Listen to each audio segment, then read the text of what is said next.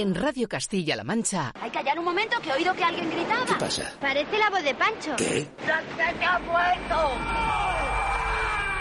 ¡Casquete ha muerto! ¡Bobo Harry! Estamos de cine. Edición series. ¡Nine Dog, me batas!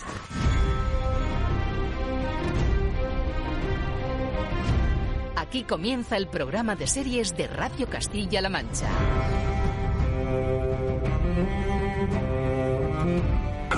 Llamas? Heisenberg. Heisenberg.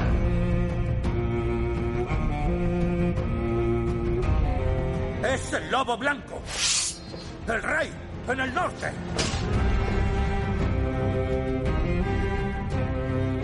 Venga, chavales, haced un círculo. Dad las manos, a por ellos. A la de tres. Una, dos, tres. Dracaris.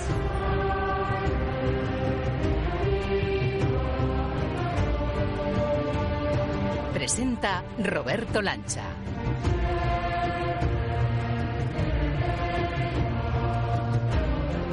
Hola a todos, ¿qué tal amigos, señoras, señores, seriéfilos de Radio Castilla-La Mancha? Fin de semana de campanillas el que tenemos por delante. Si esto fuera básquet, la NBA, estaríamos sin duda en lo más parecido al All-Star Weekend, el fin de semana de las estrellas. Tienen la culpa el regreso de un título estandarte de Netflix, la nueva gran apuesta de Disney Plus y una joya que se guardaba en la manga Apple TV. No te pierdas que te resuelvo este enigma mencionándote los títulos enormes que te vamos a recomendar hoy. ¿Preparado? Pues apunta, la cuarta temporada de Stranger Things. Desde el universo Star Wars, la serie de Obi-Wan Kenobi. Y desde el universo Jurásico, Planeta Prehistórico.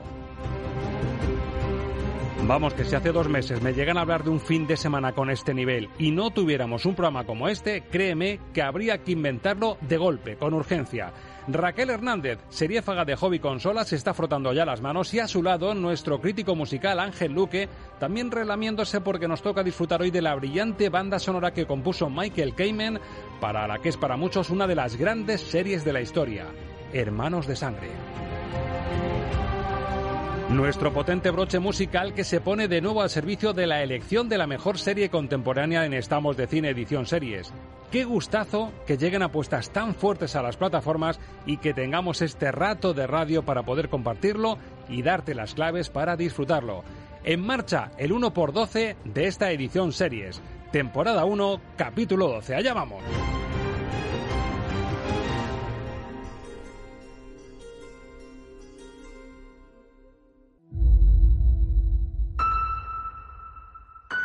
El filtro Rachel. Las series del momento con Raquel Hernández.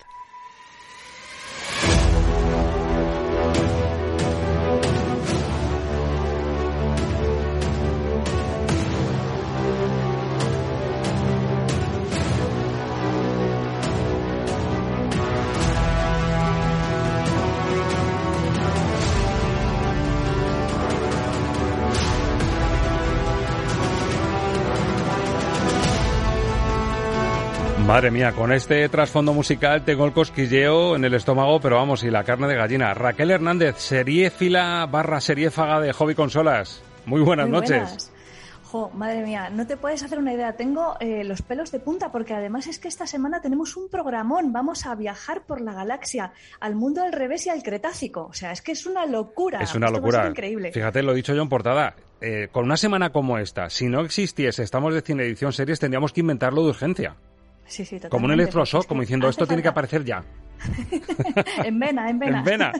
Bueno, increíble. La verdad es que es un fin de semana, es un All-Star Weekend en todas reglas. Si hablamos de plataformas, es una locura. Para los amantes de la ciencia ficción, del universo Star Wars, de Stranger Things o del mundo prehistórico y jurásico, que son millones de personas, porque estamos tocando tres piedras angulares de- de- del audiovisual y de la creatividad audiovisual de los últimos tiempos.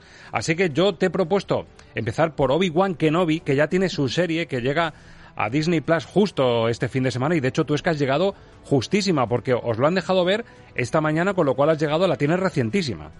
Efectivamente, la tengo calentita, como aquel que dice. Estoy más calentita ahora mismo que Darth Vader. que la espada láser de, de Obi-Wan, ¿no? Sí, sí. Bueno, pues vamos a escuchar el tráiler. Esto es lo que nos venden porque hay que decir, claro, el, el gran reclamo es Iwan McGregor, un actor de Hollywood consagradísimo que ya encarnó al joven Obi-Wan Kenobi en la entrega, en la trilogía en la que le vimos de joven a Obi-Wan y ha asumido el reto de convertirlo en serie y ser el gran protagonista de la serie Obi-Wan Kenobi. Ya vienen. Escondeos. O no sobreviviremos.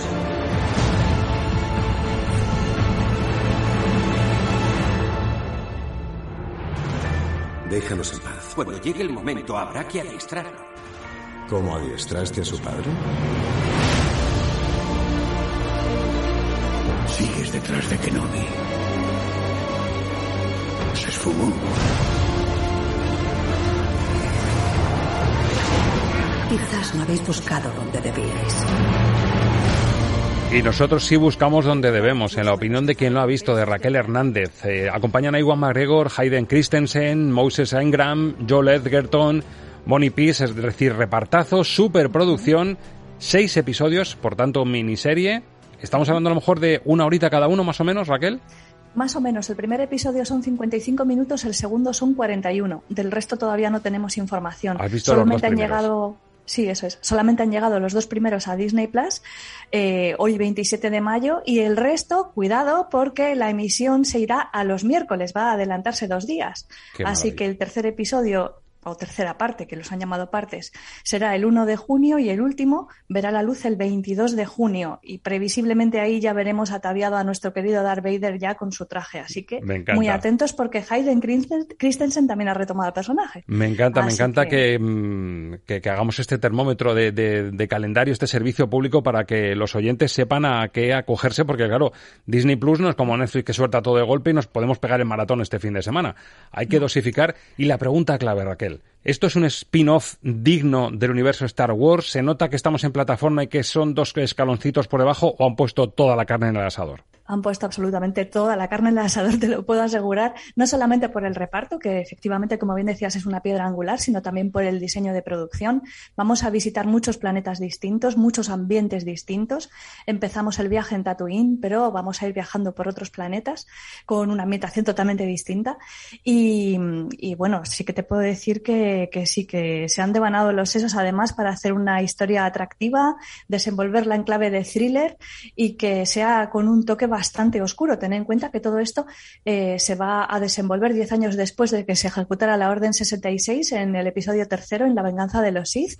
Y vamos a ver pues a los Jedi en una diáspora, bueno, queda prácticamente quedan tres o cuatro escondidos por la galaxia, entre otros Obi-Wan, que está muy pendiente del pequeño Luke y, y es su guardián, digamos. Y además el reto, Raquel, porque hay que recordar que, que esa, esa trilogía, eh, de las tres trilogías que hay de Star Wars, esta que pilla justo en el medio, digamos que con el paso del tiempo es la que ha recibido más críticas, ¿no? La que me encantaba un poquito más el CGI, en la que no estuvo tan a la altura el universo Star Wars. Esta es la oportunidad de resarcirse porque nos vuelve a colocar, como dices tú, en ese minuto y marcador, pero claro, ahora con la oportunidad de mejorar lo que falló aquella vez. Efectivamente, aquí tenemos muchas enseñanzas que se han sacado muy buenas de The Mandalorian y del libro de Boba Fett, por ejemplo. Exacto. Otros eh, episodios que se han ido sacando en series en Disney Plus y se han aprendido muy bien las lecciones de qué es lo que le gusta al público. Entonces, este producto viene muy redondito, muy completo, tirando de efectos especiales muy artesanales, aunque no renuncia tampoco a los digitales, pero bastante comedidos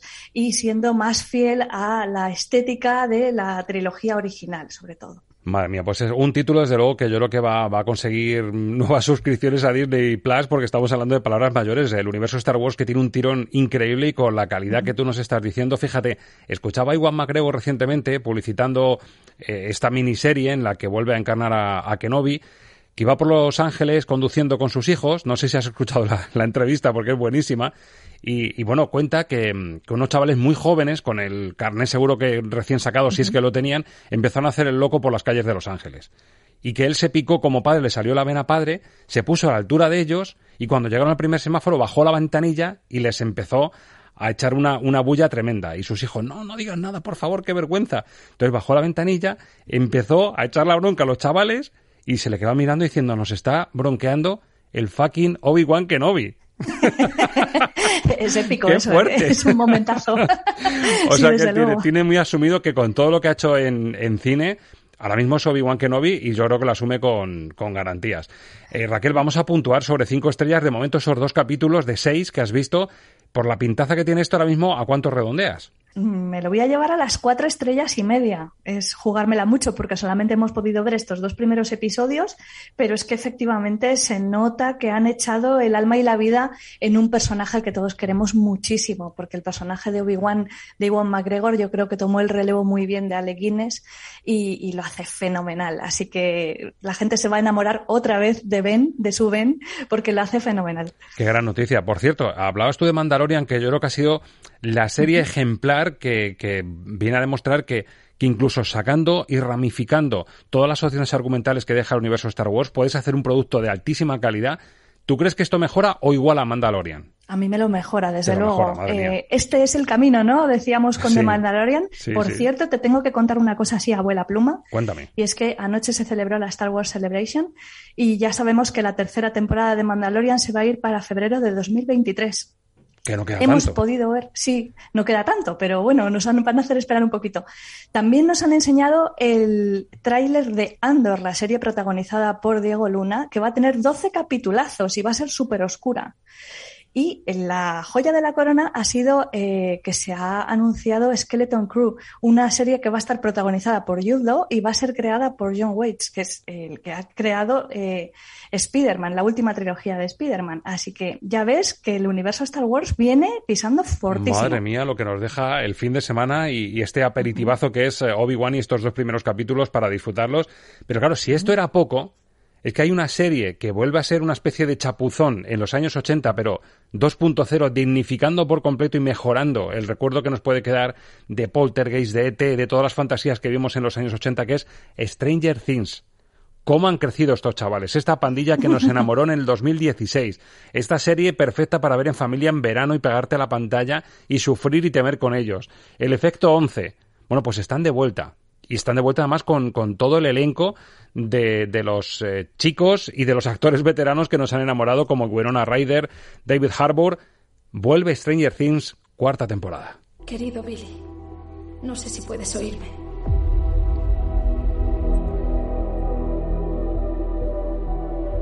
Desde que te fuiste todo ha sido un desastre total.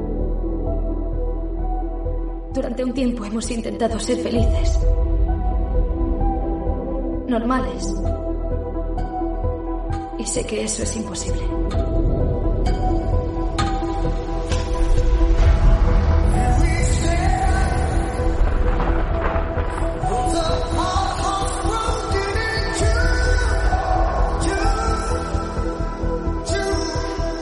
Os reubiqué lejos de Hawkins creía que estaríais a salvo.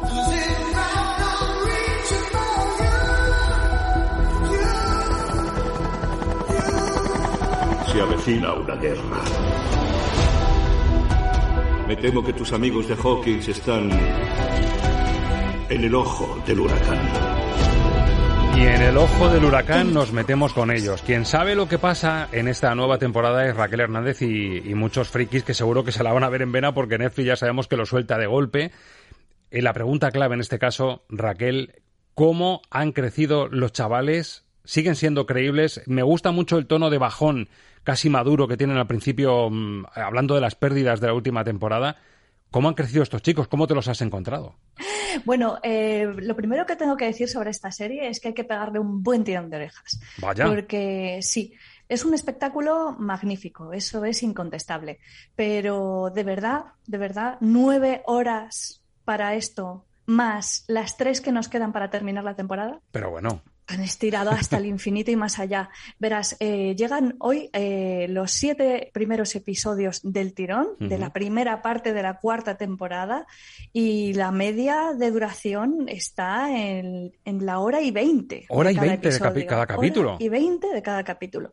Entonces, claro, imagínate, efectivamente, se percibe, bueno, ya sabes que es una de las series más caras ahora mismo que hay en emisión. Han sido 30 millones de dólares por episodio. Han querido hacer algo muy próxima una película en cada, en cada episodio, pero le dan una, dos, tres, cuatro y cinco y seis y mil vueltas a los mismos conceptos hasta llegar a ese séptimo episodio en el que por fin estalla todo y explican algo pero se nota que la trama está alargadísima. Los actores están muy bien porque, claro, han crecido y también pues crecen sus habilidades interpretativas. Eso también es indiscutible. Pero madre mía, hasta que llegamos a la conclusión, ¿eh? se hace largo esto, se hace largo.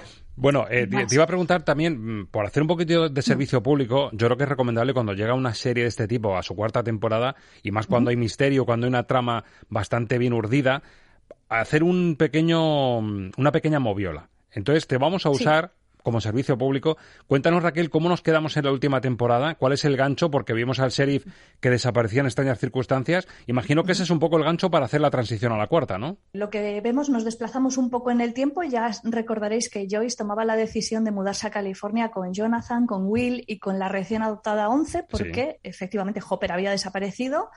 Y eh, bueno, pues todos están lidiando con las consecuencias de los horrores que vivieron en la batalla de Starkut, que recordarás que era esta que se desarrollaba al final del último episodio de la tercera temporada y en la que, bueno, pues que se enfrentaban a un monstruo colosal, conseguían cerrar el portal por fin, pero eh, con el gran coste, ¿no? De perder, de perder al comisario. En fin. Pues, pues sí, ese es un poco cómo está la situación. Y bueno, pues básicamente hay una nueva, una nueva amenaza, amenaza que se cierne sobre Hawkins y bueno, pues no les va a quedar más remedio que hacerle frente todos juntos, pues tirando de las pistas que tienen, eh, teniendo en cuenta que Once ha perdido sus poderes, que es casi lo más relevante de esta temporada, que, que después de que aquel monstruo la atacara, perdió sus poderes y ahora tendrá que luchar para recuperarlos y ayudar a los demás a salir del embrollo. Básicamente, esas son las líneas generales de la, de la temporada. Bueno, de la primera entrega que nos enamoró y nos eh, convenció a todos de 2016, eh, te has ido desinflando mucho, porque yo sí te noto un pelín, hemos llegado a este 2022 y claro, el, el efecto Stranger Things del principio igual ha decaído un poquito, ¿no? A, los ojos de una serie fila como tú. Sí, la frescura que tuvo la primera temporada, la serie no la ha vuelto a retomar. Sí que es verdad que esta serie eh, ha tenido muchos altibajos. Para mi gusto, la segunda temporada es la más floja de todas ellas. En la tercera remontó un poquito, pero no llegó a la altura de la primera. Y en esta se nota mucho la pasta que le han echado encima, el diseño de producción es maravilloso, el rodaje es mucho más complejo, hay más efectos especiales, es más oscura, pero también es menos divertida y ha perdido un poco la gracia, porque claro, imagínate, en nueve horas es que te da tiempo a adelantarte a los acontecimientos mil veces. Es que para cuando te cuentan el final ya no te impacta, porque ya te lo esperas. Si te, da tiempo a hacer un esquema por, por el camino, ¿no? Claro, es un poco el efecto Juego de Tronos, no sé si lo recordarás, que es otra serie que nos pasó un poco esto. Tuvimos tanto tiempo para elucubrar que cuando nos lo mostraron es como, pues ya me lo esperaba yo. Esto, yo, yo, había hecho ya mil cábalas diferentes más. Efectivamente. O sea que la serie es muy disfrutable, eso es incontestable, porque además tiene una lista de grandes éxitos de los 80 que hace que los melómanos se vayan a derretir y, y tiene momentazos, eso, eso también es verdad. Pero que no esperen. Esa frescura de la primera temporada se perdió. Bueno, pues los hermanos Duffer han contado con mucha pasta, pero esa frescura se pierde. Si te parece, contrastamos. Eh, ¿Cómo se te quedaría sobre cinco estrellas la primera temporada que nos conquistó a todos y lo que has visto ya de esta? Pues mira, la primera temporada le daría cuatro estrellas y media, me gustó un montón, además creo que nos metió en ese mundillo de una manera súper divertida también, eh, eh, que nos reíamos con la, con la serie. Y esta se me queda en tres estrellas y media. Pierde un puntito con respecto al, la original del año 2016, pero en lo que realmente, lo que realmente trae loca a Raquel Hernández, me, me hacía la comparación, hacíamos la comparación cuando me dijo, por favor, haz hueco a esto, porque en principio iba a ser solo Obi-Wan Kenobi y Stranger Things, pero claro, me dijo, mira, llega una cosa, Apple TV, que es una auténtica maravilla para los amantes del entorno jurásico, con la voz en off de David Attenborough.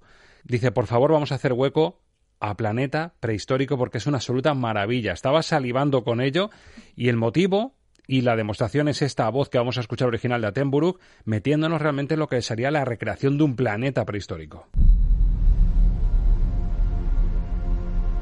There are many ways to describe life on this planet.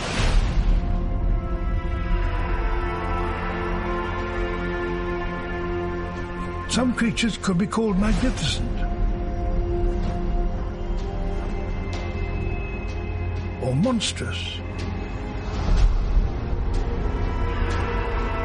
Perhaps misunderstood. But only a few creatures who roam this earth could be called all three. Criaturas prehistóricas y nada, un flashback de nada, un flashback de 66 millones de años para descubrir, para asomarnos a cómo era nuestro mundo en la era de los dinosaurios. Y claro, está tan bien hecho que a Raquel Hernández me la imagino eh, pues como a Sam Neill y a Laura Dern en Parque Jurásico quitándose las gafas Ray-Ban cuando ven por primera vez que los, que los dinosaurios los tienen ante sí gracias a esa maravilla en la que precisamente tenía incidencia Attenborough. Bueno, cuéntanos por qué estás flipando tanto con esto. Imagino que justo por eso, por lo bien hecho que está y porque realmente te parece que estás viviendo eh, un, documental de National Geographic, pero en la época de los dinosaurios. Mira, es increíble porque yo creo que recordarás Caminando entre dinosaurios, yo ya flipé con aquel documental en su día. Luego hicieron otro después también, que también eh, er, iba sobre esto, ¿no? Sobre, sobre caminar entre los dinosaurios, pero ya yendo a, a nuevos ambientes. Bueno, ahora BBC Studios Natural History Unit ha hecho una barbaridad.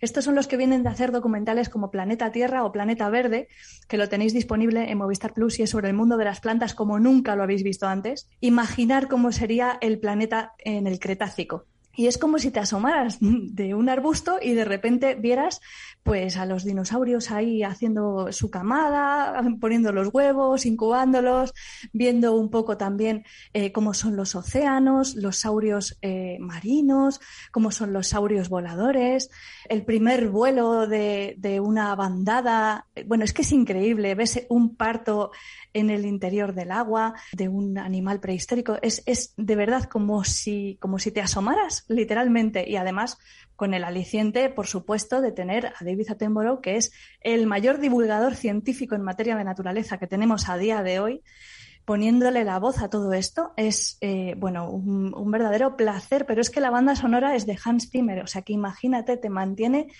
constantemente pendiente de lo que sucede, eh, cada ataque, eh, cada, eh, cada nacimiento, lo vives con una intensidad y con una naturalidad como si todo estuviera pasando delante de tus ojos. Así que la capacidad de inmersión que tiene este documental es increíble. Son cinco episodios, llegó el primero el 23 a Apple TV Plus y hoy se estrena el último. Son cinco que nos van a hacer pasar por distintos lugares, las costas, los desiertos, el agua dulce los mundos helados, los bosques, pero no hay solo saurios, hay también insectos, hay plantas, hay eh, vida eh, submarina. Eh, bueno, es, increíble, es que no tengo palabras. Unas en la manga, desde luego, de Apple TV. Además, viene con el sello de la BBC también, lo de Hans Zimmer, que Hans Zimmer apueste por hacer la banda sonora de, de este documental ya da un poco señas de la calidad que tiene, que esconde, que atesora, con lo cual es una de las grandes recomendaciones de la semana. Y de ahí que vayas a calificar a Planeta Prehistórico sobre cinco estrellas. Con cinco estrellas. Desde luego es una obra maestra. Una obra maestra. Por cierto, esto no está doblado. Esto es la, voz original de Attenborough con, con subtítulos, entiendo, claro. No, no, no, sí, sí, sí está doblado. y está doblado además, sí, sí, por el actor de doblaje que habitualmente dobla a David Attenborough. O sea que de verdad que es que es como, como meterte en, en un documental narrado por David Attenborough como tantísimos otros tendréis en vuestra memoria, porque es que es un pilar fundamental de, la divulgación científica. Pues vamos, como si fuese la NBA lo que decía John Portada. Esto es el fin de semana de las estrellas, porque esto es una barbaridad lo que ha llegado. Eh, Obi-Wan Kenobi, Stranger Things y Planeta Prehistórico, tres joyazas cada una. En una semana por separado serían la estrella de, la semana sin ninguna duda y las tenemos las tres de golpe. Roberto, te tengo que comentar una cosa que no hemos comentado, que es que Stranger Things tendrá una segunda parte el 1 de julio, con dos episodios nada más, uno que dura una hora 25 y otro que llegará a las dos horas y media. Así que, como te decía, en total esta cuarta temporada consta de 13 horas. es una barbaridad. Madre mía, ese será el remate en julio, ¿verdad? esa pincelada final es el remate. Bueno, pues dicho queda, y te decía que por si era poco todo esto, Ángel Luque está aquí preparadito con otra banda sonora de Michael Kemen mm, brutal y maravillosa para Hermanos de Sangre, que yo creo que está justificadísimo también que opte al trono de una de las mejores series de, de todos los tiempos, ¿no? Efectivamente, una serie bélica, pero madre mía, que nos puso los pelos de punta en muchas ocasiones y que cuenta con un repartazo increíble. O bueno, increíble. no se la pierda nadie. O sea, luego vamos, lo quiero comentar con Ángel Luque porque es que empiezas a ver gente y dices, anda, pero mira, si es este de Walking Dead, de, de Fringe, de, Bueno, que hemos visto de todas las series posibles, hasta de urgencias, vemos a protagonistas que aparecen en, en, el elenco maravilloso Hermanos de Sangre. Así que menudo, menuda sesión y menudo capítulo disfrutón que nos ha salido. Que siga la racha, Raquel, y yo ya estoy mirando el calendario, no sé si en el iPhone ponerme una especie de calendario para poder ver todo esto porque me ha hecho disfrutar todo, así que me, me hago calendario para poder ponerme al día contigo. Gracias Muy por bien. este rato y a seguir disfrutando de las series, que madre mía lo que tenemos. Gracias a ti, hasta la semana que viene. Hasta la semana que viene. Mándanos tu opinión al WhatsApp de Estamos de Cine, 629-308-307. ¿Llevas mucho sin ir al cine? Me llamo Máximo Décimo Meridio. ¿Ni recuerdas cuál fue la última A película? Wolf le haré una oferta que no rechazará. No te subestimes. La primera regla del club es no hablar del club de la lucha. En Radio Castilla-La Mancha te haremos recordar cuánto te gustaba estar de cine. ¡Lo he enviado al futuro! Soy tu padre. ¡Eres una Goonie! ¿Nos oyes? Te escucho. Radio Castilla-La Mancha. Estamos de cine. Con Roberto Lancha. Los sábados desde las 10 de la mañana. Radio Castilla-La Mancha, la radio que te escucha. Por si no nos vemos luego, buenos días, buenas tardes y buenas noches.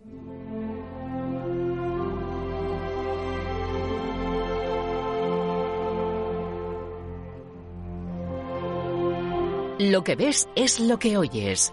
Música para soñar series, con Ángel Luque.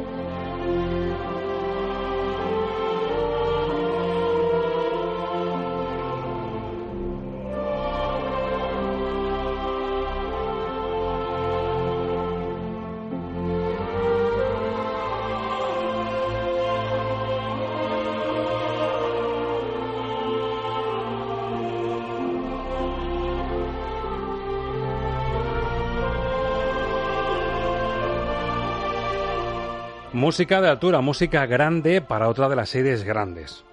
Muchas veces hemos dicho que mm, algunas aproximaciones a grandes historias en plataformas tienen un formato cine que merece llamarlas series de cine. Y Hermanos de Sangre, dirigida por Stephen Ambrose, pero con un tal Spielberg, un tal Tom Hanks detrás poniendo todo lo que tienen, dinerito, técnica, todo lo posible, la convierten en una serie de cine con mayúsculas. Ángel Luque, muy buenas. Muy buenas, Roberto. Y por eso lo incluimos, Lo Prometido es Deuda, Hermanos de Sangre, en la que apostaron por Michael Kamen en, en la composición, cuando es un perfil que tampoco te pega para una película de guerra. He estado repasando, es el compositor de casi todas las de Bruce Willis. Sí, la jungla de cristal, la arma Cristal, letal, sí. Efectivamente. No es el director que te pega a lo mejor para esta emotividad que estamos escuchando, pero bueno, Bueno, fue un reto. A ver, él hizo también Los Tres Mosqueteros, eh, hizo eh, la de Robin Hood, Príncipe de los Ladrones, o sea, tiene unas cuantas bandas sonoras ahí que se hicieron muy famosas y que sí que pueden ir en esta línea de la época. Comerciales. Claro, Cayman era un compositor, aparte que, que murió tempranamente por desgracia, eh, y nos creo que nos hubiera dejado maravillas en el mundo de la composición. Era un compositor que había trabajado mucho en la producción, la dirección musical, en los arreglos de gente eh, en la que necesitaba una visión, una visión musical, yo creo que muy específica y muy de nivel. Pues el trabajo para Eric Clapton, el trabajo para David Bowie, el trabajo para Annie Lennox. De hecho, Annie Lennox cuando recogió eh, el Oscar eh, uno de los homenajes que hizo cuando Cayman ya había fallecido fue recordar que gracias a Cayman pues realmente aquel Oscar que le dieron por la banda sonora del Señor de los Anillos, por la canción que lo ganó Annie Lennox en, en, aquella, en aquella ocasión, Michael Kamen se había convertido en el deseo de, música mágica para el cine. O Annie Lennox hablaba de que él había sido la inspiración, ¿no? Para ella, eh, dentro de su música siempre. Kamen era un, un, personaje que amaba la música infinitamente, y yo creo que lo demuestra con bandas sonoras como esta. La elección era apropiada porque Kamen estaba llamado a convertirse en uno de los grandes nombres de la banda sonora. Estaba en su momento más álgido, venía a hacer una película como Profesor Holland, que no tuvo mucha fama, eh, con Richard Dreyfus, pero que mmm, demostró, aquella banda sonora demostró que estaba a un nivel de compositivo como muy pocos en ese momento, estaba en forma, estaba para ser el número uno del ATP de los, de los compositores pero su, su carrera se vio truncada y, al final lo pudo ser y nos dejó Hermanos de Sangre para mí como uno de los mayores legados musicales que ha habido en series. El otro día lo hablamos y yo te decía, para mí en composición es una de las más grandes bandas sonoras que se han hecho. Y por ejemplo, este segundo tema que nos propones, que tiene que ver con uno de los episodios, es una miniserie, son capítulos que casi son películas. películas. Son una hora son, y diez, son películas realmente. Efectivamente, una hora y diez con una factura impecable. Y nos propones también para degustar como ejemplo de esta grandísima banda sonora de Hermanos de Sangre para Pluy.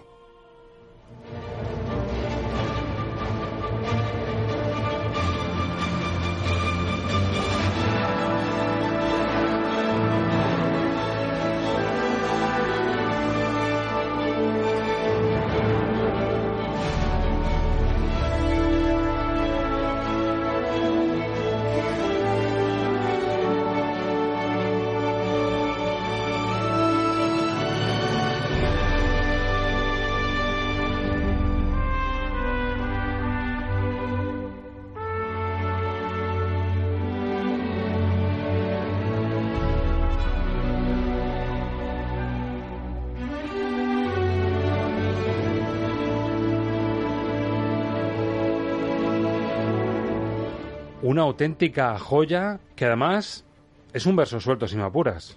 Porque estamos hablando de 2001, una serie de 2001, es decir, puede coincidir con grandes clásicos como The Wire, como Los Soprano, Mm. en los que si hemos hablado algo en este programa, es que en esa época todavía no se daba la relevancia a las bandas sonoras que deberían, pero claro, a lo mejor el matiz está, Ángel, en que estamos hablando de una miniserie en la que cada capítulo parece cine. Claro. Y detrás Tom Hanks y Spielberg. Ya está. Ya Has- está. Has dicho las dos claves por las que esta banda sonora es como es. Bueno, y habría una tercera, que es la que he dicho yo antes, que Cayman eh, en estos momentos estaba en su, en su momento álgido y estaba llamado a ser uno de los grandes sucesores. O sea, yo creo que Cayman, si hubiera continuado, estaríamos hablando que hubiera sido el que hubiera ocupado el lugar de un Giacchino perfectamente. O sea, hubiera sido ese, ese perfil de, compositor, porque lo que estaba haciendo era realmente inspiradísimo, ¿no?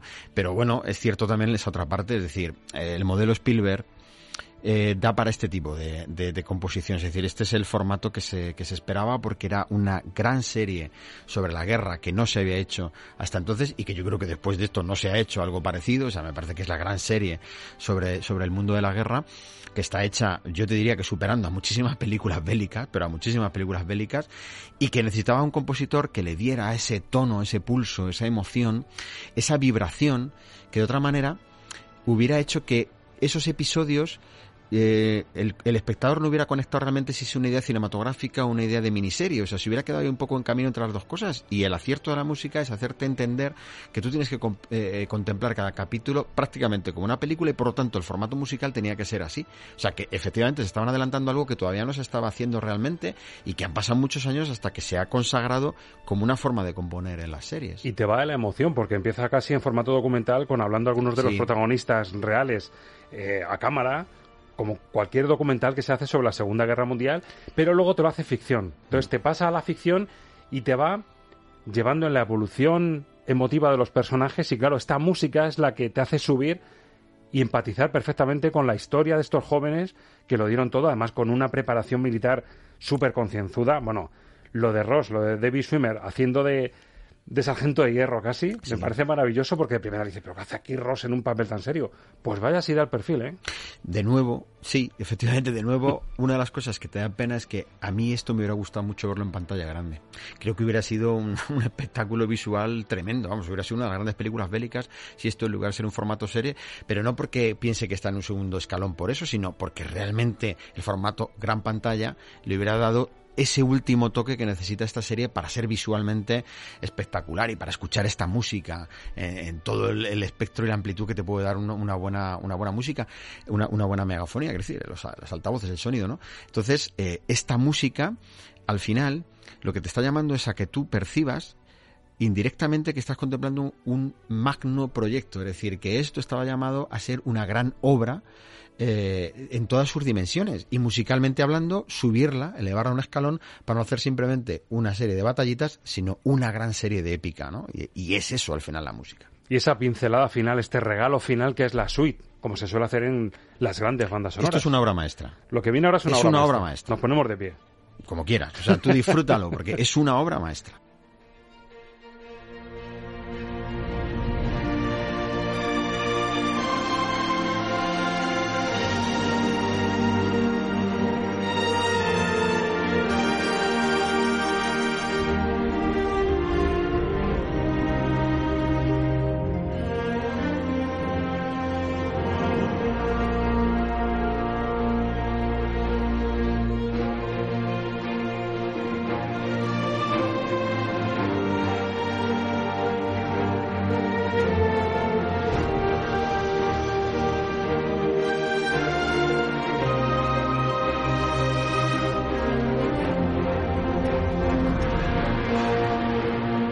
Emotividad a flor de piel, una auténtica maravilla para cerrar este brindis por Hermanos de Sangre como una de las series que merece estar en el trono. Yo reconozco, me duelen prendas. Hay veces que dices la expresión, bueno, no me duelen prendas. Me duelen prendas porque es de esas series como me pasó con The Wire que me he tenido que poner las pilas para verla porque es de las que se me quedó en el tintero. Mm.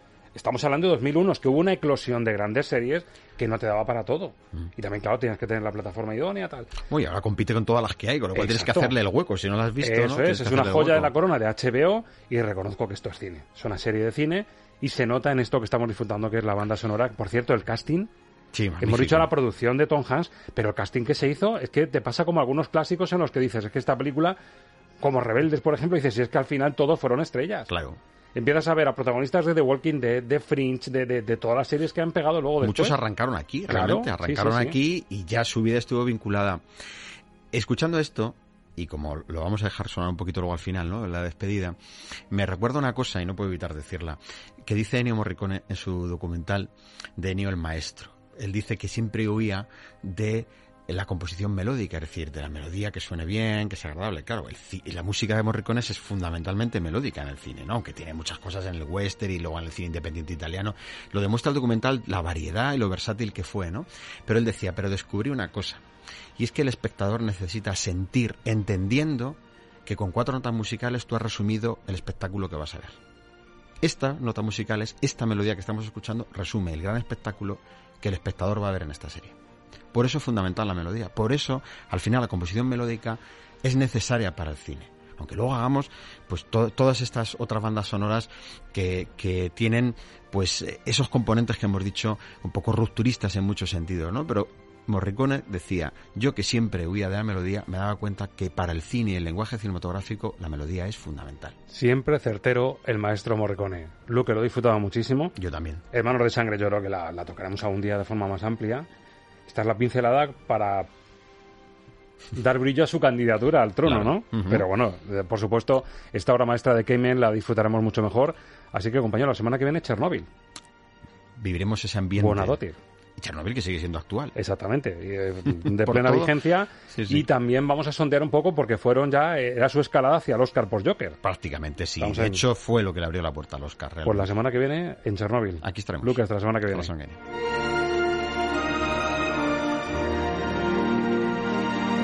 Amigos, señoras, señores, madre mía lo que dan de sí las grandes series que hemos visto en pantalla y este desglose que estamos haciendo de las candidatas a la mejor serie de la historia. Una gozada haber compartido contigo, hermanos de sangre.